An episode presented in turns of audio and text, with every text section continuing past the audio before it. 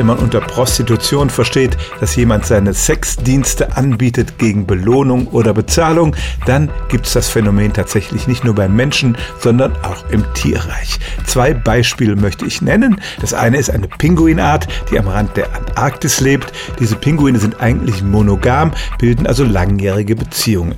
Sie bauen Nester aus Steinen und diese Steine sind in manchen Gegenden nicht so leicht zu finden.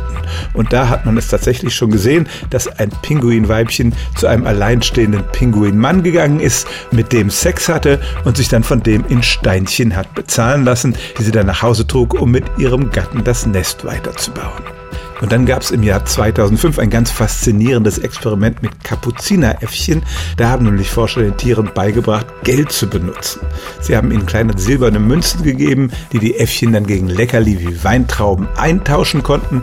Und interessanterweise haben die Affen sehr schnell gelernt, was Geld ist. Sie haben angefangen, das Geld zu horten. Sie haben sich gegenseitig beklaut, aber auch Handel getrieben. Und tatsächlich konnten die Forscher auch beobachten, dass zumindest eins dieser Affenweibchen den Männchen ihre Liebesdienste angeboten angeboten hat und sich dafür in diesen Silberlingen hat bezahlen lassen.